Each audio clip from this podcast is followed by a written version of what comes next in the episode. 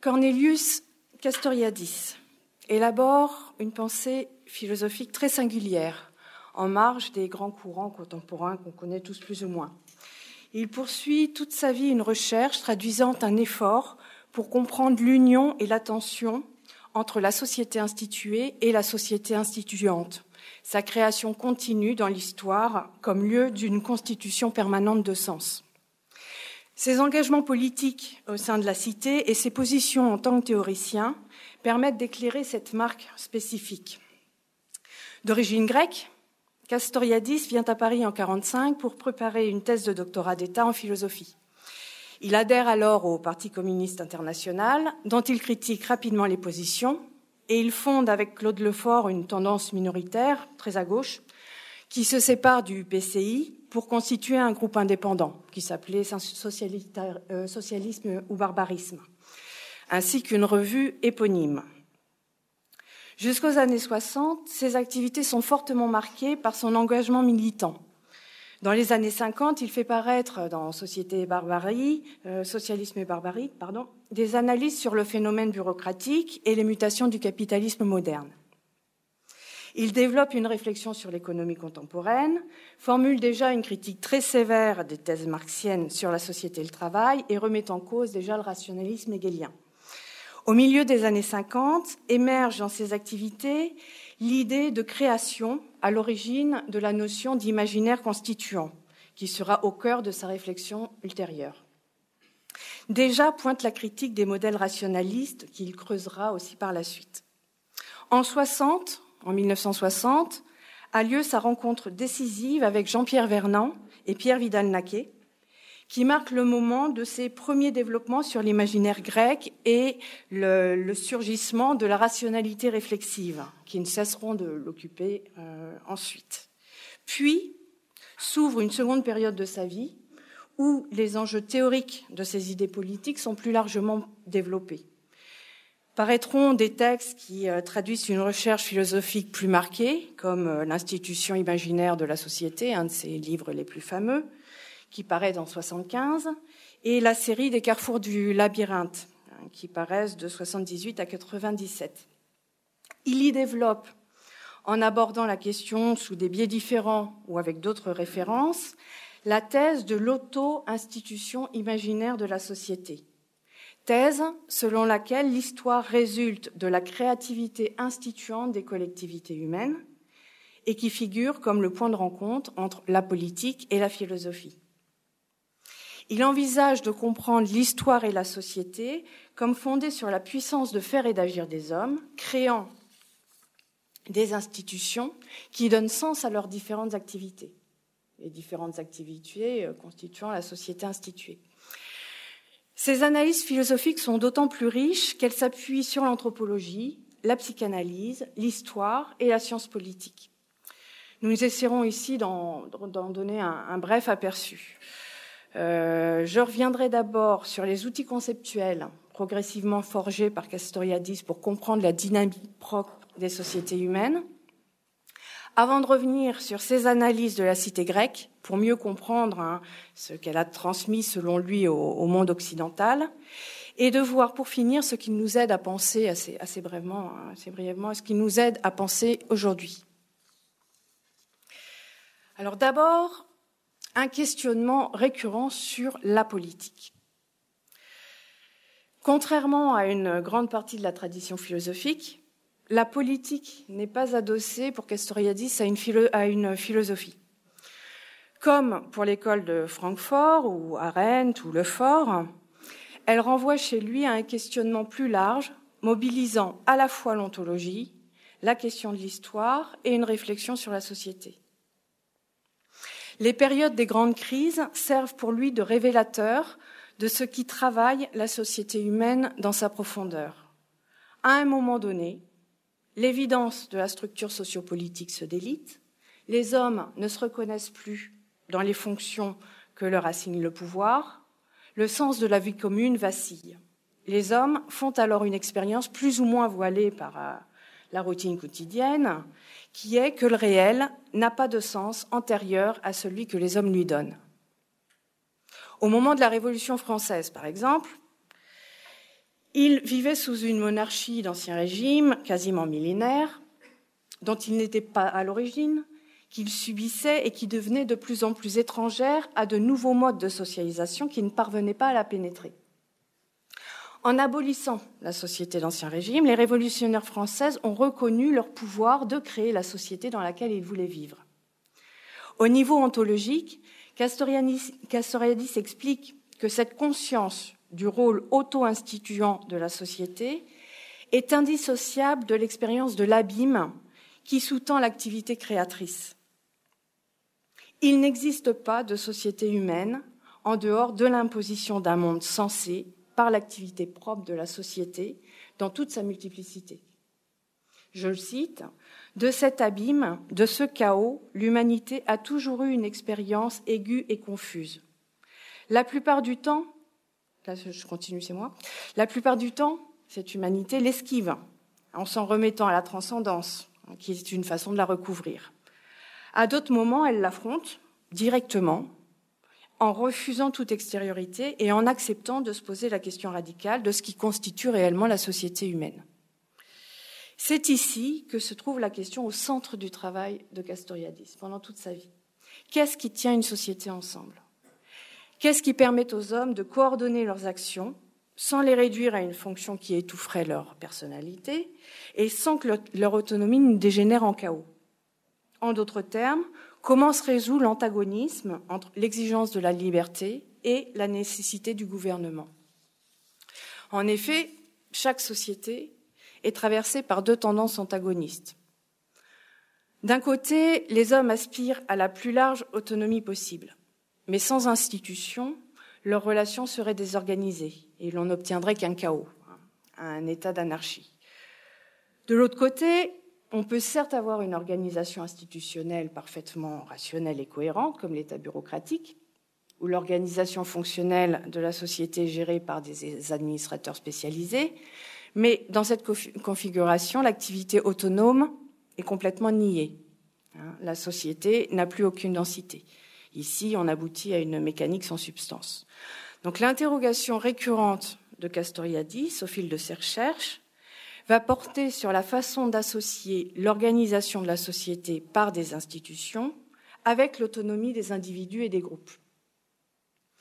Alors, il commence et il continue, en fait, il, euh, en fait, il en cherche tout, euh, tout au fil de ses œuvres. Il tire de l'histoire et de la tradition intellectuelle plusieurs modèles sociopolitiques qui ne tiennent pas compte de cette dialectique et qui ne permettent pas à l'autonomie individuelle et collective de se développer. Déjà, toute société extériorisant l'origine de la loi aliène sa puissance de création. La loi, c'est ce qui informe la société, ce qui l'institue au sens propre. Euh, si elle a une origine sacrée, transcendante ou absolue, elle s'impose à la société, qui n'est donc pas maîtresse de son organisation. Je cite Castoriadis, L'hétéronomie est le fait que l'institution de la société est donnée par quelqu'un d'autre, une source transcendante, les ancêtres, les dieux, le Dieu, la nature ou, comme avec Marx, les lois de l'histoire.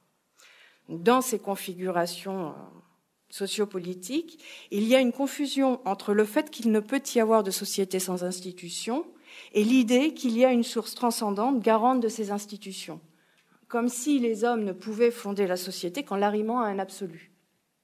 Or, c'est là que l'humanité nie euh, son essence propre, car justement, hein, la diversité des formes sociopolitiques dans l'histoire prouve qu'elles ne s'ancrent pas dans des absolus, hein, mais qu'elles sont des œuvres humaines? Les sociétés ne vivent pas dans le monde, elles se donnent un monde. Castoriadis encore, c'est l'institution de la société qui détermine ce qui est réel et ce qui ne l'est pas, ce qui a un sens et ce qui en est privé. Le monde institué par une société n'est pas institué euh, comme un monde, hein. il est le monde. C'est-à-dire qu'il s'impose avec un sens, un ensemble de significations à ceux qui, lui appartiennent, comme s'il était naturel, comme s'il allait de soi. Les sociétés étrusques, par exemple, fonctionnent avec un imaginaire bien différent de la société égyptienne ou de la cité grecque. L'institution de la société ne doit donc pas être référée à un extérieur transcendant ou absolu, qui la justifierait par sa transcendance. C'est elle qui est à l'origine de son monde.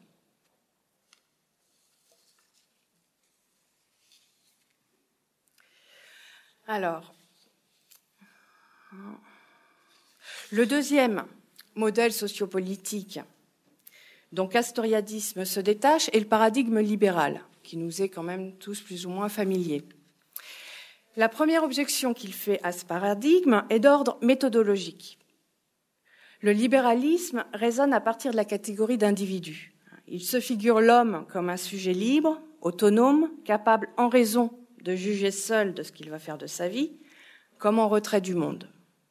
La société est figurée comme un ensemble de réseaux tissés par cet euh, ensemble d'atomes qui existent de façon indépendante. Or, remarque Castoriadis, une telle anthropologie n'existe pas. L'homme ne prend, pas ne prend sa consistance qu'à la faveur des relations qu'il noue avec ses proches, L'enfant intègre la normativité sociale en s'insérant dans une famille. Il apprend à parler dans l'échange avec ses parents. Et ses potentialités lui sont révélées dans le commerce avec ses semblables. Il n'existe jamais d'individu capable de décider absolument souverainement de ce qu'il va faire de sa vie en s'abstrayant totalement du monde ambiant. Ces options, pareil, sont dessinées par les choix que la société lui propose. Sa décision implique nécessairement les conséquences qu'elle aura sur ses proches. Et ses choix s'inscrivent toujours dans la forme de rationalité propre à la société à laquelle il appartient. Une autre grande illusion du libéralisme, qu'il partage avec les philosophies euh, rationalistes, est que l'individu peut être transparent à lui-même, que sa raison a suffisamment de puissance pour donner sens à sa vie. Or, dit Castoriadis, jamais une société ne sera totalement transparente. D'abord parce que les individus qui la composent ne seront jamais transparents à lui-même, puisqu'il ne peut y être question d'éliminer l'inconscient. Ensuite, la signification de nos, actions nous échappe. Et ils trouvent leurs conditions de possibilité effective dans le fait que nous sommes des êtres sociaux vivant dans un monde institué ainsi et pas autrement. Comme il dit encore, nous ne sommes pas des individus flottant flottant librement au-dessus de la société et de l'histoire, qui pourrions décider souverainement, dans l'absolu, de ce que nous ferons et du sens de notre action. Hein? En réfère notre monde contemporain, remarque Castoriadis, où nos libertés fonctionnent suivant le dispositif maximisateur des jouissances individuelles et où les individus prétendument libres de faire ce qu'ils veulent décident et investissent certains objets déterminés par la société où ils vivent et ses significations imaginaires. En conclusion, l'individu abstrait et rationnel que présuppose le libéralisme n'existe pas, de même que la société transparente à elle-même. Le paradigme libéral ne peut donc pas aider à décrypter ce qui permet à une société de tenir ensemble. Ce paradigme lui semble en outre vicié parce qu'il repose sur une séparation aussi centrale dans sa, dans sa pensée, et il repose sur la séparation nette entre l'État et la société civile.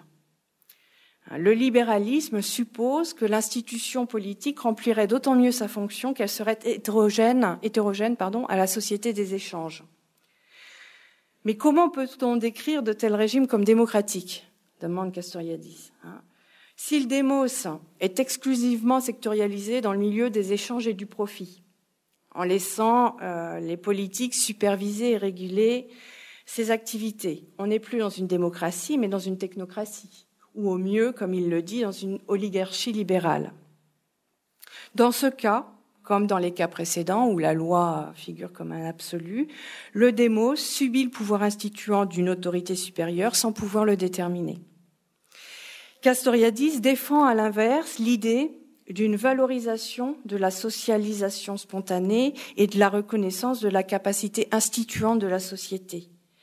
Hein, ce qui va avec une conception bien précise du socialisme. Je vous donne une, citation où il groupe ça. Pour lui, le, donc le socialisme qu'il défend, le socialisme vise à donner un sens à la vie et au travail des hommes, à permettre à leur liberté, à leur créativité, à leur positivité de se déployer, à créer des liens organiques entre l'individu et son groupe, entre le groupe et la société, à réconcilier l'homme avec lui-même et avec la nature. Donc pour lui, il ne faut pas fusionner, il faut, il, faut pas séparer euh, l'État et la société ou la, société marchande, comme on veut, mais au contraire, il faudrait les fusionner le plus possible. Hein, cette ressaisie de l'activité politique instituante par les citoyens est ressortie à la faveur d'événements historiques majeurs qu'il étudie aussi. La Renaissance, la Réforme, les Lumières, les révolutions du XVIII et du XIXe siècle, le mouvement ouvrier, la révolution féminine. Hein, ces, moments-ci sont des moments où, le, où les sphères du pouvoir ont été au plus proche de la dynamique euh, instituante de la société. Mais l'idéal pour la, Castoriadis, on le voit bien, hein, l'idéal qu'il vise serait une société délivrée de toute forme d'hétéronomie individuelle et collective, où la, la, société serait la source exclusive de ces normes. Castoriadis essaie de penser le rapprochement le plus intime possible entre la société et son institution politique. Et pour cela, hein, il, est, il a besoin de forger des concepts nouveaux. Donc, pour comprendre donc euh, l'activité auto-instituante de la société, qui est une notion un peu au début quand on entend, on a du mal à comprendre. Donc, pour comprendre cette activité auto-créatrice, auto-instituante de sens de la société, donc il commence par dégager son mode de fonctionnement en forgeant des outils conceptuels nouveaux. D'abord, il, opère une thématisation de l'agir la, politique comme praxis donc le premier concept qu'il utilise au début de son œuvre est le concept de praxis. La praxis, dans la tradition philosophique, désigne la pratique humaine en tant qu'elle détermine sa fin par elle-même et non en la subordonnant à un but extérieur. Donc, elle ne vise pas, donc c'est un concept grec hein, d'origine, c'est Aristote qui le forge. Elle ne vise pas l'activité fabricatrice, hein, qui est la poiesis, ni l'activité contemplative, hein, qui est la théoria, mais l'action orientée vers le bien. Le principe de la praxis est l'homme en tant qu'il est un intellect. pour, Aristote qui la conceptualise, la praxis est l'action au sens strict. Hein. tous les autres, hein, tous les actes qui ont pour fin l'accomplissement d'un certain bien. Mais le concept de praxis a été redéfini par la tradition rationaliste comme expression de la raison capable de s'insérer dans l'organisation, dans la réorganisation du monde. Comme le dit Sartre, la praxis, je le cite, reproduit l'ordre du réel. Elle s'inscrit dans la réalité de l'être. Donc, selon cette traduction-ci, cette, cette tradition, la praxis devrait traduire l'ordre inhérent au réel.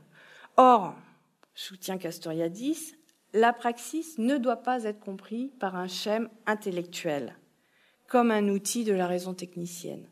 Pour lui, elle est ce qui échappe au savoir. Elle est création. Et les théoriciens qui prennent le modèle de l'action technique pour la théoriser passent à côté de sa singularité. La praxis ne peut être traduite dans la catégorie de la raison parce que par définition, elle leur est étrangère. Elle est création, Hein, l'action qui a pour principe l'homme lui-même est institution des significations. Donc il la définit comme étant ce faire dans lequel l'autre et les autres sont visés comme être autonomes et considérés comme agents essentiels du développement de leur autonomie. Donc dans ce type de faire, l'activité vise l'autonomie des sujets qui interagissent avec l'acteur, mais si cette action intègre la théorie, en particulier les, thèmes de rationalité du respect de l'autre, elle la dépasse pour faire du nouveau, c'est-à-dire pour composer ou ouvrir une voie qui n'existait pas avant elle. La praxis est acte de création. J'ai deux exemples en tête. Par exemple, Coluche, lorsqu'il a ouvert les restos du cœur, qui a fait venir à l'être une réalité ou euh, parce qu'on parle beaucoup de résistance en ce moment, la résistance passive, passive à l'autorité publique, par les sittings, l'occupation des places de pouvoir. Ça aussi a ouvert, a ouvert un champ de réalité qui n'existait pas avant. Donc la praxis, c'est ce type-ci de, de comportement. Donc la praxis, soit l'activité humaine spécifiquement créatrice, ne peut pas manifester le schème rationnel sur le plan de la pratique, comme le pense la philosophie rationaliste. Parce que l'homme n'est pas pour Castoriadis un être essentiellement rationnel. Je le cite, l'être humain est caractérisé dans sa nature par l'imagination radicale. L'imagination radicale, c'est-à-dire par la création. L'homme est le seul être capable de faire venir à l'être des choses qui n'étaient absolument pas envisageables avant. Il crée du réel. Et cette activité ne peut avoir lieu que parce qu'il n'est pas entièrement intelligible à lui-même. Castoriadis s'est beaucoup appuyé sur la psychanalyse pour développer cette part d'obscurité maintenue euh, au fond de l'humanité. Il reprend la, thèse freudienne d'une force inconsciente, plus ou moins à l'origine d'une partie des comportements humains, et il explore la psyché inconsciente pour comprendre la relation qu'elle établit avec l'individu socialement fabriqué.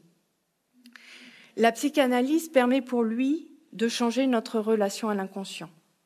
On ne pourra jamais le supprimer, hein, mais on peut créer une relation avec lui où nous ne sommes plus entièrement déterminés, où l'individu n'est pas totalement aliéné par son passé, hein, où il peut être à la source des normes et valeurs qu'il se propose en établissant une relation réflexive à lui. changer un comportement en fonction de la signification d'un rêve, par exemple, revient à, je le cite, changer toute la structure complexe des pulsions, des affects, émotions et désirs qui lui sont liés. C'est ainsi parvenir à dégager une partie de ces comportements de la part d'obscurité et à les réinvestir dans le sens que nous voulons leur donner. La notion d'autonomie, deuxième euh, ou troisième, je pense, troisième notion centrale chez, Castoriadis, la notion d'autonomie qu'il utilise pour penser l'activité auto-instituante de la société est fortement dépendante de son utilisation de la psychanalyse. L'autonomie, on l'aura compris, ne peut signifier l'action totalement intelligible à elle-même, hein, puisqu'une part de nous-mêmes est obscure, ni l'action parfaitement rationnelle. Castoriadis la définit bien comme le fait de se donner à soi-même sa loi, ce qui est sa définition conceptuelle, mais comme une partie de nos comportements euh, est engendrée par une puissance dont nous n'avons pas la clé, être capable de se donner sa propre loi exige d'être parvenu à établir un rapport réflexif à soi, et non simplement euh, de faire dominer la raison face aux affects. Castoriadis signale que l'hétéronomie n'est pas seulement la domination et l'exploitation extérieure, mais aussi et surtout le fait de laisser l'inconscient déterminer nos actions. L'autonomie doit selon lui être comprise au sens freudien comme la faculté de faire advenir une pensée réflexive, réfléchie, pardon, à la place des pulsions inconscientes dont le sujet est le jouet. Et l'apport de la psychanalyse est pour Castoriadis qu'elle permet de détruire l'attrait irrésistible de la force, de cette force inconsciente. Et la seule contribution politique pertinente euh, de la psychanalyse est pour lui d'aider les individus à devenir plus lucides, plus autonomes et donc plus actifs dans la société. Voilà. Donc progressivement, Castoriadis abandonne la notion de, praxis en se référant plutôt à l'imaginaire. Dans sa pensée, l'imaginaire ne renvoie pas à du fictif, de l'illusoire, du faux, Hein, mais à la puissance de création première qui est à l'œuvre dans un collectif anonyme, une société. L'imaginaire est positionnement de nouvelles formes, position instituante et non instituée, une activité créatrice immotivée dont on ne peut rendre compte par une explication causale, fonctionnelle, ni même rationnelle. L'une des thèses les plus riches et les plus novatrices de Castoriadis réside dans sa théorisation de la société comme forme de création d'un imaginaire spécifique, qui la structure, l'organise et lui donne sa dynamique propre.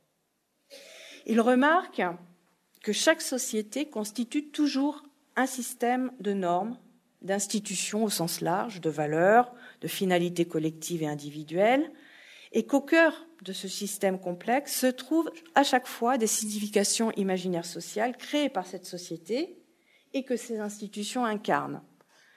L'imaginaire social est un horizon de sens investi par des références qui constituent un système d'organisation des relations sociales. Pour les Grecs, par exemple, la société fut instituée sur la base de l'imaginaire du chaos mis en alternative avec le nomos, la loi.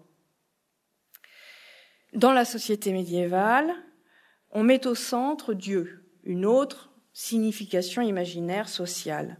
Aujourd'hui, nous avons placé la rationalité moderne. Encore une fois, un imaginaire, une, forme de l'imaginaire social. Notre univers mental est structuré et saturé de références à cet imaginaire. Que l'on pense par exemple au terme de personne, liberté, égalité, justice. Ces termes renvoient à des significations imaginaires, sociales, par excellence, dit Castoriadis, c'est-à-dire qu'elles véhiculent tout un ensemble de références, d'idées, des pans de culture, des vécus personnels, des références partagées, des idéaux, etc. L'institution sociopolitique est indissociablement enchevêtrée de symbolisme. Nos activités, travail, consommation, famille, ne sont, pas, ne sont envisageables qu'à l'intérieur d'un réseau symbolique. Notre système de droit, notre organisation économique, ne sont, sont des, je le cite encore, des systèmes symboliques sanctionnés. Pensez par exemple à un acte de vente, hein, qui est le symbole du droit du propriétaire hein, socialement sanctionné. La feuille de paix, qui est le symbole du travail du salarié sanctionné par une certaine somme, etc. Donc pour comprendre le monde, pour comprendre le monde ambiant et parvenir à s'y mouvoir,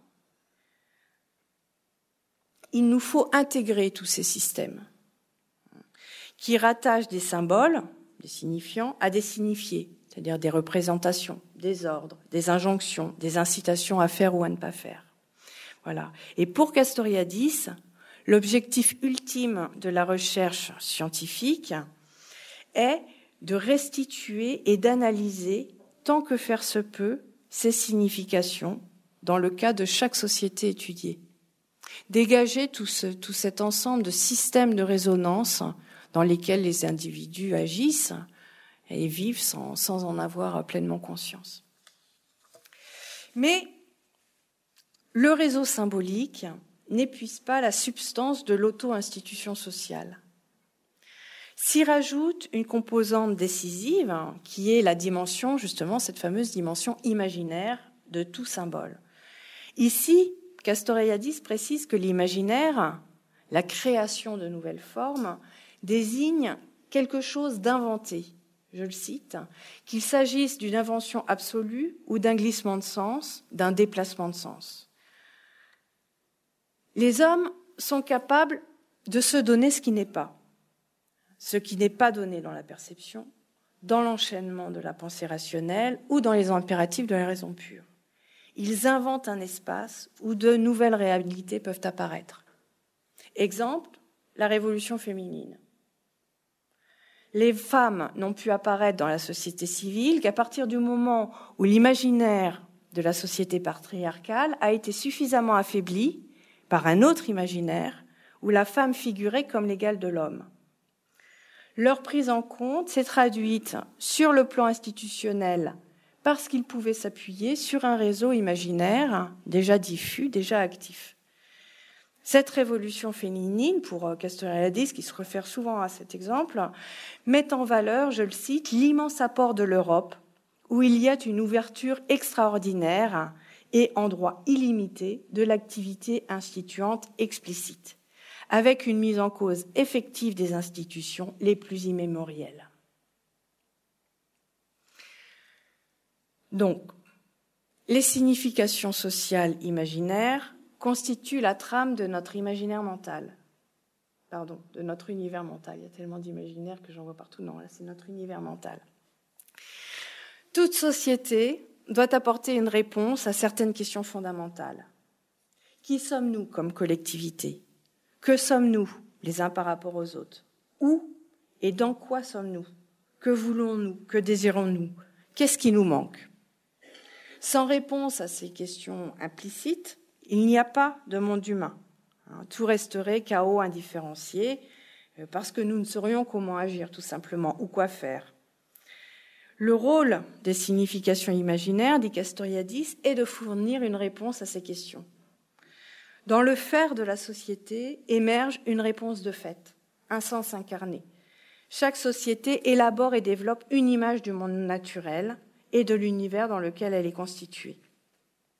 L'activité autoconstituante de la société englobe tout l'espace de la cité, institution, ici, doit être compris vraiment dans son sens le plus large. Hein. Les normes, les valeurs au sens large, euh, le langage, les outils, les procédures, méthodes pour faire face aux choses et pour faire des choses. Castoriadis s'emploie à dégager le véritable mode de coexistence et d'organisation des différentes strates du réel. Et il ne peut utiliser un vocabulaire trop fixe, trop précis, trop analytique, hein, puisque par définition, ce processus d'organisation est une composition de significations imaginaires. C'est pourquoi il décrit ce tissu complexe comme un magma, le magma des significations imaginaires sociales. L'être d'une société se trouve organisé selon diverses couches indissociables et irréductibles les unes aux autres, et chaque magma caractérise une société particulière, une société en propre il y a unité de l'institution totale de la vie, c'est-à-dire que cette unité est l'unité et la cohésion interne du tissu immanent complexe des, sociétés. Ces significations sont imaginaires parce que les éléments réels et rationnels auxquels elles renvoient n'en épuisent pas le sens. Exemple, la référence à l'égalité. Pour le XIXe siècle, l'égalité ne pouvait désigner qu'un rapport d'homme à homme. Hein, la femme n'était pas considérée comme pouvant faire partie de ce rapport. Or, évidemment, l'idée d'égalité contenait en puissance l'idée d'égalité des sexes. Hein, donc cet imaginaire dépassait les seules données historiques qui se sont effectivement réalisées euh, ultérieurement. Idem pour l'idée de liberté. Hein, qui a d'abord été euh, théorisé sur le plan de la sphère publique, politique, et qui s'est ensuite étendu à la sphère privée. Donc ces significations sont sociales parce qu'elles n'existent qu'en étant instituées par un collectif impersonnel et anonyme. Là, voilà, là.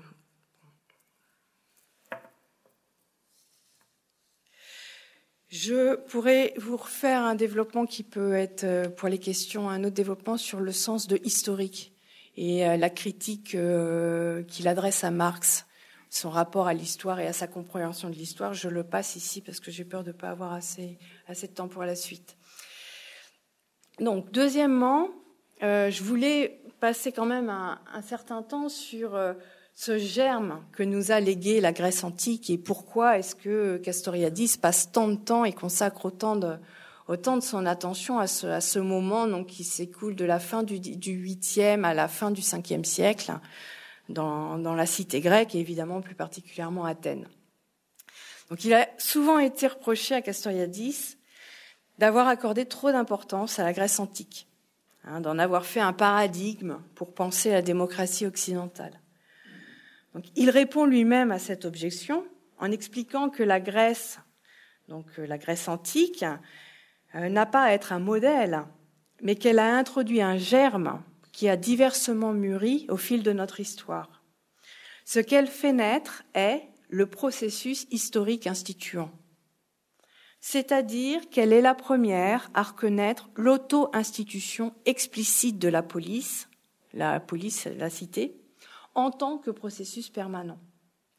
Les Grecs ont opéré un basculement anthropologique fondamental en reconnaissant être à la source de leur ordre politique, en créant la cité. Donc Castoriadis n'opère pas un retour à la Grèce, hein, mais il recourt plus exactement à elle pour dégager les traits essentiels de ce qu'est l'auto-institution de la collectivité. Alors, d'abord, pour Castoriadis, euh, la Grèce commence avec l'expérience du chaos. Le chaos constitue pour lui la catégorie centrale de l'ontologie grecque. Alors, il le repère à la fois dans la poésie homérique, les tragédies, et les fragments homériques. Et les fragments, non, euh, pré, présocratiques, je me suis trompée. Où le chaos est toujours mis en alternative avec l'effort humain pour y échapper. La première expérience qui conduit les Grecs à reconnaître l'importance de l'activité humaine est celle de l'abîme, de l'absurde, du chaos. Je le cite, Ce qui fait la Grèce, ce n'est pas la mesure et l'harmonie, ni l'évidence de la vérité comme dévoilement. Ce qui fait la Grèce, c'est la question du non-sens ou du non-être. Les Grecs avaient une conscience aiguë de la primauté du chaos et de l'indéterminé qui règne dans la nature. Hésiode, par exemple, présocratique, place à l'origine du monde le chaos, qui signifiait à la fois le vide, le néant, le non-être et le désordre. Anaximandre exprime explicitement cette expérience du non-être en disant que le réel est apelon. Il est indéterminé, indéfini, indéterminable, illimité, sans forme, hors terme et hors mesure. Donc cet imaginaire grec a été transmis par les tragédies, évidemment, qui illustre ce, conflit entre la force du néant et la tentative d'institution du sens par les hommes. Castoriadis joint l'analyse des pratiques effectives de la cité antérieure à l'étude des représentations imaginaires qui se sont tissées dans l'ordre de la pratique. Il va repenser le sens de l'historicité à partir de la notion de chaos. Pour lui, c'est parce que les Grecs ont perçu le chaos qu'ils ont édifié la raison. Pour sortir de l'absurde, ils ont instauré un monde sensé. Les Grecs posent en conséquence leur activité instituante à la source de leur vie sociopolitique. La politique ne relève pas pour eux du sacré, ni du naturel, mais de la loi, le nomos. C'est le nomos qui institue la société, le monde humain.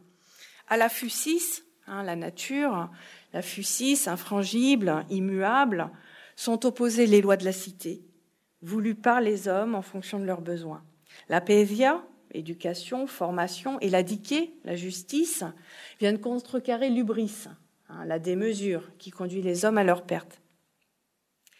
Mais pour transformer la police en communauté politique, la psyché grecque a eu besoin, à opérer un basculement du mythos vers le logos, hein, du, mythe vers le, type de rationalité du, logos.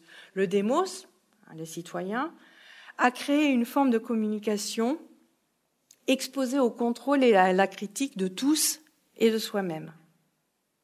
Ils ont forgé une instance discursive qui n'était adossée à aucune autorité traditionnelle, mais qui trouvait son fondement dans l'argumentation et la délibération rationnelle. Donc cette valorisation du logos euh, a conduit le, démos grec, athénien en particulier, à instaurer un espace public et commun où il était possible de logon didonai, comme il disait, c'est-à-dire raison de rendre raison de ses propos. De rendre raison aussi de, toutes les opinions qu'on pouvait soutenir. La cité politique est le lieu politique et le lieu où se découle, déroule l'exposition des opinions, la discussion et la délibération. deux références sont centrales pour euh, pour cet espace. D'abord la notion d'iségoria, iségoria qu'inventent les Grecs, c'est-à-dire l'égalité de tous à la parole, et la notion de parésia, c'est-à-dire la liberté de tous à participer au débat dans l'espace public.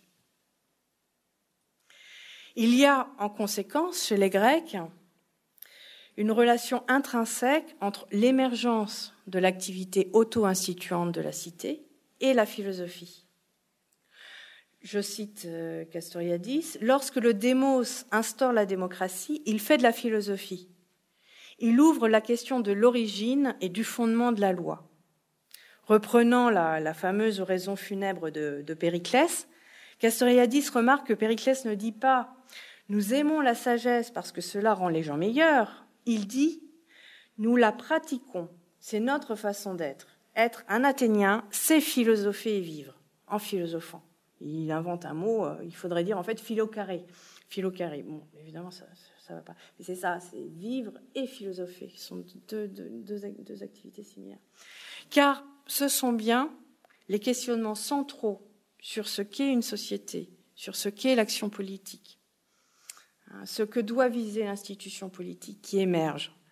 L'auto-institution de la société ne va pas sans une réflexion de fond sur ce qui permet à la société de s'établir et de se développer. Le vrai lui-même devient une question à part entière. Rendre raison ne peut plus s'arrêter à la constatation factuelle de ce qui est ou de ce qui est traditionnellement donné pour vrai.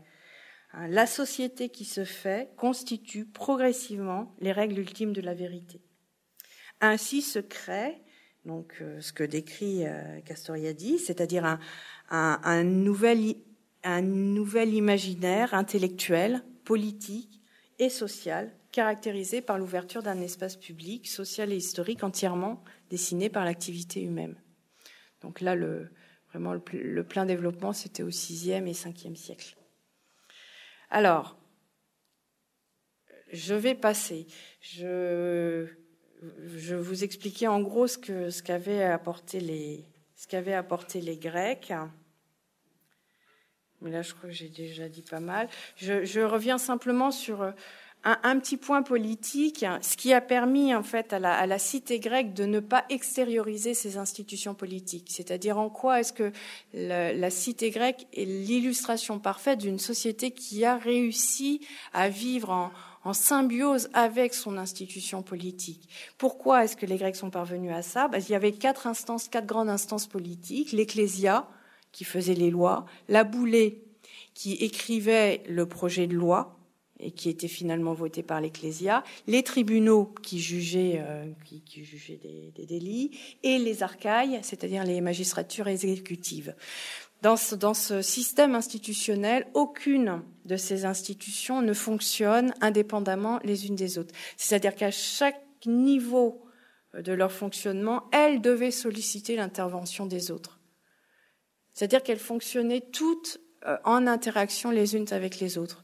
C'était un système profondément démocratique parce que avec la, je sais, c'est Solon, non c'est pas Solon, je sais plus. Euh, Ephialtès. Ephialtès permet à tout citoyen de se présenter à l'ecclésia, c'est-à-dire euh, à l'ecclésia, c'est-à-dire que tous les citoyens pouvaient figurer à l'endroit où étaient décidées des lois.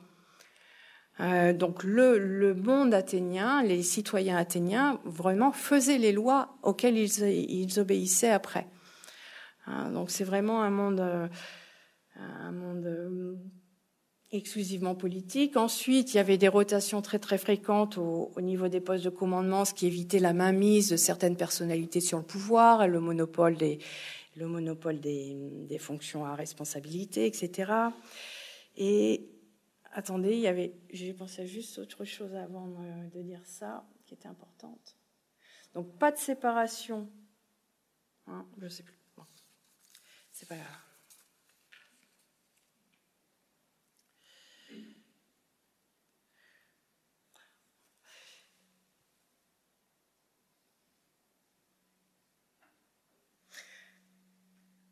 Alors, donc, trois points quand même importants à retenir pour la cité grecque. Donc, il n'y a pas, on a compris, pas de police sans création d'un espace police-cité, sans création d'un espace public d'interrogation euh, et de contrôle réciproque. Donc, euh, la seule institutionnalisation possible semble être, pour, euh, pour, Castoriadis, semble être la démocratie directe. Hein, le tirage au sort permettait une participation active de l'ensemble des citoyens à la vie de la cité, avec une rotation fréquente au poste politique. Alors, Castoriadis est très critique envers les sociétés contemporaines, je le cite, où l'espace public a perdu sa signification et son importance, où les citoyens sont passivisés par rapport à la chose publique. Un espace public qui n'a plus grand-chose à voir avec l'agora, hein, porté par l'intérêt actif des citoyens avec une discussion incessante des affaires communes. Donc pour Castoriadis, nous vivons dans des oligarchies libérales, je le cite, sous la domination politique de couches particulières, grands financiers et industriels, bureaucratie managériale, haute bureaucratie étatique et politique, etc. De nos jours, dit-il, la population n'a plus le pouvoir. Elle ne gouverne ni ne contrôle le gouvernement. Elle ne fait ni la loi ni les lois. Elle ne juge pas. Sa seule activité politique est de sanctionner périodiquement le parti au pouvoir. Donc c'est ce qu'il appelle la grande mystification des temps modernes, prétendre que nous sommes dans des régimes démocratiques.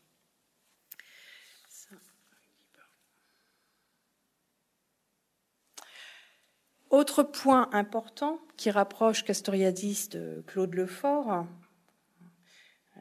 ils étaient très très proches au début de leur euh, dans les années dans les années 50, 50 60 avant de, de, prendre des voies différentes. Castoriadis remarque que la démocratie directe peut relever de l'activité auto-instituante du démos parce que le pouvoir institué n'est pas localisable en tant que forme force matérielle. Elle n'est localisable à aucun des endroits de l'institution politique grecque.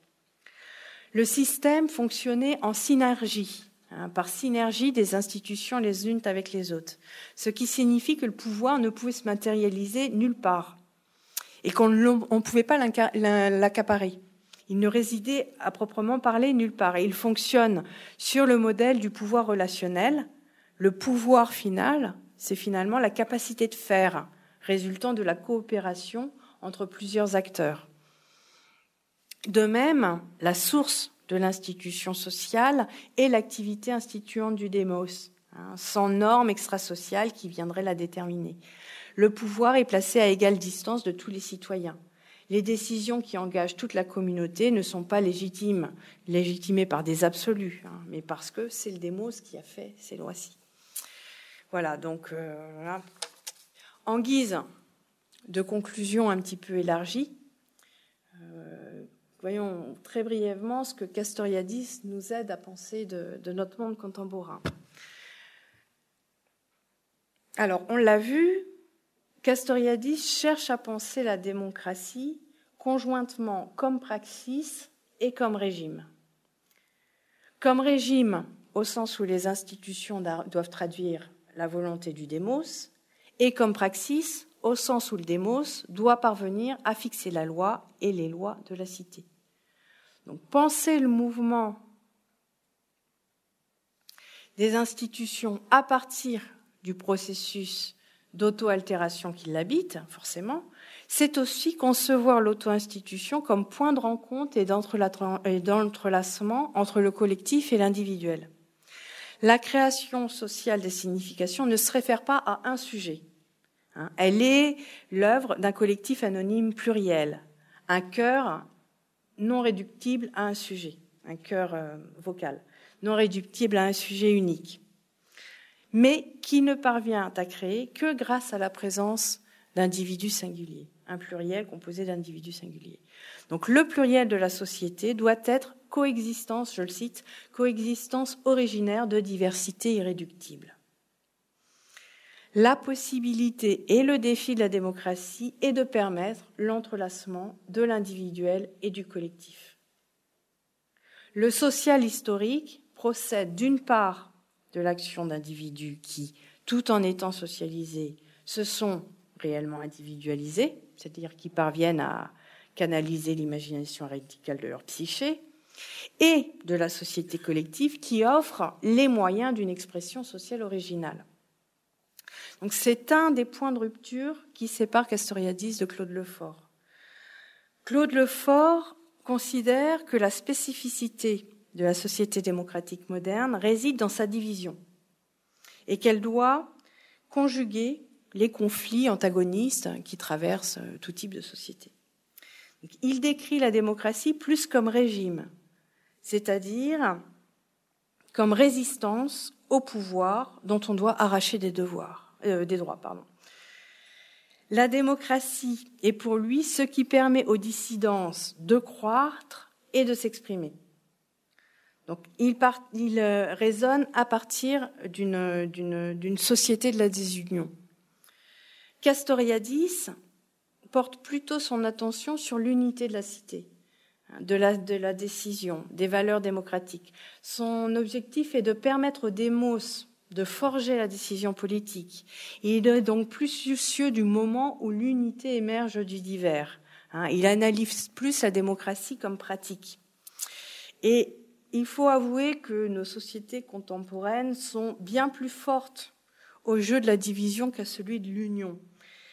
Hein, nous vivons au sein de collectivités éclatées, gangrénées par des revendications particularistes et par l'éclatement social. Bon, il serait tout à notre intérêt de prêter plus d'attention à une pensée qui cherche à comprendre comment l'unité se forge hein, lorsque l'on reconnaît à la société sa capacité auto-instituante. On a aussi signalé que Castoriadis euh, était très critique envers les régimes contemporains, qu'il considère comme des oligarchies libérales. Nous vivons, dit-il, à l'époque de décomposition de la société, qui résulte, d'après lui, d'une double tendance. La fin de la remise en discussion permanente de l'institution, hein, nous vivons dans des régimes qui semblent plus ou moins figés, et la fin de la création comme nécessité sociale. Ni la sociabilité ni l'historicité ne sont plus investis comme tels.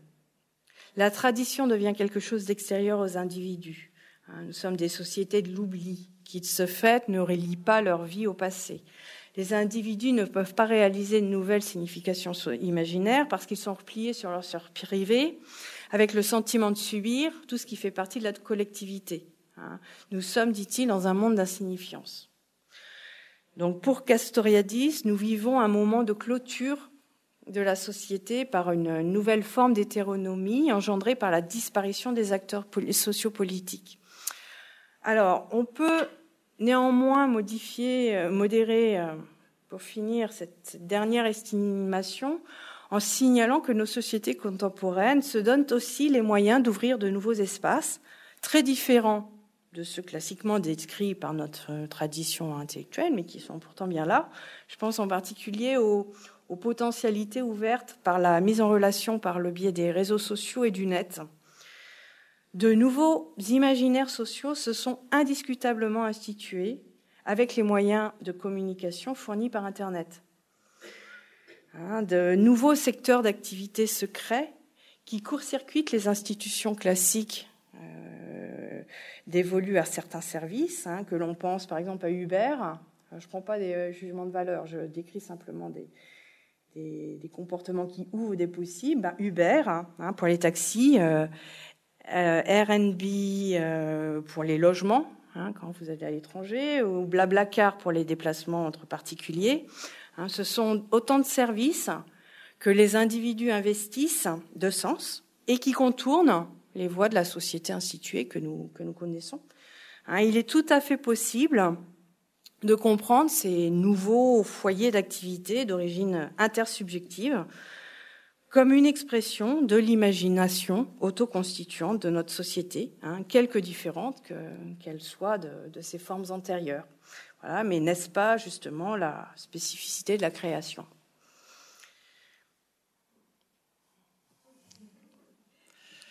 Si vous en avez d'autres, je prends. voilà, je vous remercie.